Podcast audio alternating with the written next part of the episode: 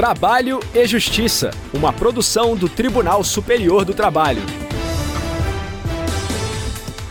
Olá, eu sou Anderson Conrado e você acompanha agora as principais notícias da Justiça do Trabalho. Quem abre o programa de hoje é a repórter Michele Chiapa, de Brasília.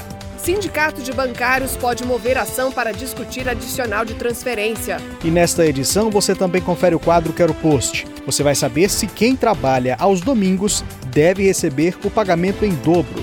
Se liga, o nosso programa já está no ar. A quinta turma do TST decidiu que o Sindicato dos Empregados em Estabelecimentos Bancários de Florianópolis e região de Santa Catarina pode ajuizar ação para cobrar do Bradesco o pagamento de adicional de transferência para os empregados do banco. Quem acompanhou a sessão e traz mais informações do julgamento é a repórter Michelle Chiapa. A discussão no processo foi se o sindicato da categoria dos bancários poderia propor a reclamação trabalhista contra o Bradesco. Quando a entidade ajuizou a ação, o argumento foi que o banco sonegava dos gerentes gerais e de auditores o direito de receber adicional de transferência de 25% sobre a remuneração, porque eles nunca permaneciam por muito tempo na mesma localidade. O Bradesco questionou a legitimidade do sindicato para atuar no caso. Segundo o banco, a discussão diz respeito a um direito individual, divisível e identificável, com a necessidade de produção de prova relativa a cada empregado.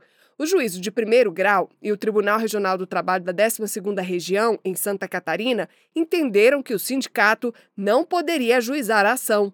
Por isso foi determinada a extinção do processo, mas o sindicato recorreu ao Tribunal Superior do Trabalho. A relatora na quinta turma do TST, ministra Morgana Richa, observou que a questão do adicional de transferência é assunto comum aos empregados do banco, mas nem todos estão submetidos às mesmas condições fáticas. Na avaliação da ministra, a ação não diz respeito a direitos individuais homogêneos, mas sim heterogêneos. Entretanto, ela destacou que há entendimento consolidado sobre o tema por meio da decisão monocrática, dei provimento ao recurso de revista do sindicato para, na esteira da jurisprudência do Supremo e desta Corte, reconhecer sua legitimidade. A matéria está pacificada nesta Corte, que adotou o entendimento firmado pelo Supremo na composição plena, no sentido de que o sindicato tem ampla legitimidade para atuar como substituto processual na defesa de todos os quaisquer direitos subjetivos individuais e coletivos dos integrantes da categoria por ele representada. São os motivos pelos quais, senhor presidente, eu estou aqui mantendo a decisão agravante. Assim, por unanimidade, a quinta turma do TST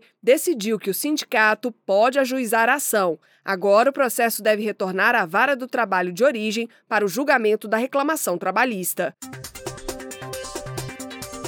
Giro pela Justiça do Trabalho.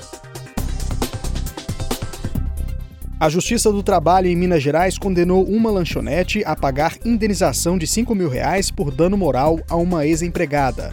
A repórter Ana Paula Guilherme, diretamente do Tribunal Regional do Trabalho da Terceira Região, conta os detalhes do caso pra gente. A trabalhadora era atendente e se acidentou ao retirar uma garrafa de vidro estourada do freezer da lanchonete. A sentença é do juiz Ricardo Luiz Oliveira Tupi, em sua atuação no núcleo do posto avançado de Aimorés, em Minas Gerais. A trabalhadora teve o tendão do dedo indicador da mão direita rompido pelos estilhaços gerados pela explosão da garrafa de vidro o que foi comprovado por perícia médica. Constou do laudo pericial que os danos físicos sofridos pela atendente provocaram redução da capacidade funcional, avaliada em 7,5%, de acordo com a tabela da SUSEP com diminuição da movimentação do dedo indicador direito, em prejuízo à realização de movimentos em forma de pinça. Depoimentos das partes e da única testemunha ouvida no processo revelaram que a empresa não adotou medidas destinadas a prevenir acidentes.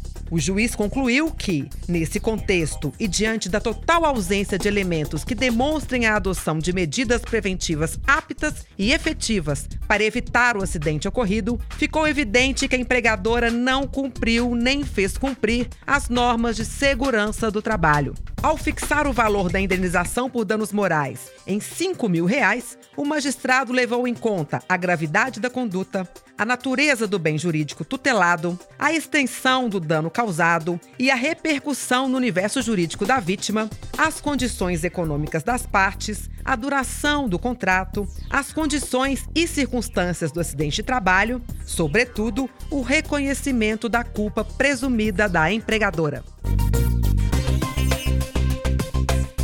Quero Post. No quadro Quero Post de hoje, vamos esclarecer a dúvida de um ouvinte que pediu para não ser identificado. Ele encaminhou via e-mail a seguinte pergunta: Se eu trabalhar no domingo, devo receber em dobro? Quem vai responder é a juiz auxiliar da vice-presidência do Tribunal Regional do Trabalho da Quarta Região, no Rio Grande do Sul, Mariana Piccoli Lerina. Vamos conferir. A Constituição Federal prevê no seu artigo 7 inciso 15, que todo trabalhador, seja urbano, seja rural, e também os trabalhadores domésticos, tenham direito ao repouso semanal remunerado, preferencialmente aos domingos. Isso significa que os trabalhadores têm direito a folgar um dia e, mesmo não havendo trabalho nesse dia de folga, a receber pelo dia como se trabalhado fosse. O artigo 67 da CLT prevê que esse descanso será de 24 horas consecutivas e, salvo por motivo de conveniência pública ou necessidade imperiosa de serviço, deverá coincidir com o domingo no todo ou em parte. É importante salientar que essas 24 horas passam a ser contadas ao término do intervalo previsto no artigo 66 da CLT, que é aquele que ocorre entre uma jornada e outra de trabalho. Então, ao fim e ao cabo, o trabalhador acaba tendo um descanso para que ele ocorra efetivamente de 35 horas consecutivas. O artigo 9 da Lei 605 de 49, que também trata do repouso semanal remunerado, prevê que os dias trabalhados em dias que deveriam ser destinados à folga devem ser remunerados em dobro. Então, isso significa que as horas trabalhadas em domingos, quando elas não forem compensadas dentro da mesma semana, devem ser remuneradas com um adicional no mínimo de 100%.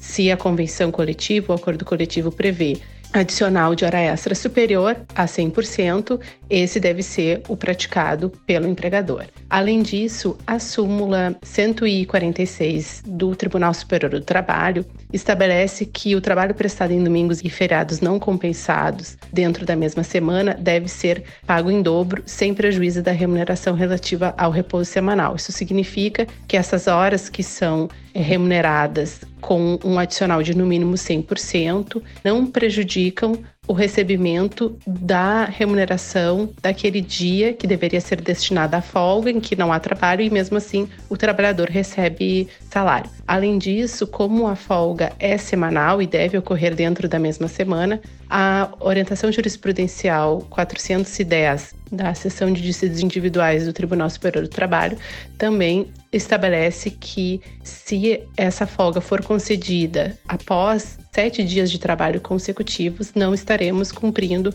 a regra do repouso semanal. Então, por isso é que também quando o trabalhador não folga dentro da mesma semana, ele deve receber aquele dia que deveria ser destinado à folga em dobro. E você, também tem dúvida ou sugestão sobre algum assunto relacionado ao direito trabalhista? Deixe um comentário nas redes sociais do TST. No Facebook e Instagram, o perfil é o TSTJus. Também dá para fazer comentário no canal do TST, youtube.com/tst. Se preferir, mande um e-mail com seu questionamento para crtv.tst.jus.br.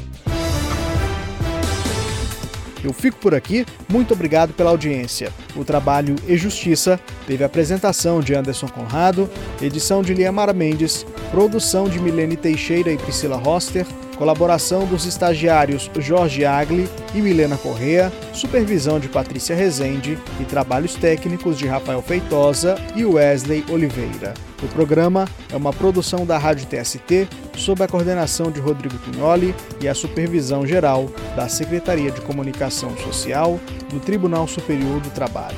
Muito obrigado pela companhia. A gente se encontra na próxima edição. Eu espero você. Até lá. Trabalho e Justiça, uma produção do Tribunal Superior do Trabalho.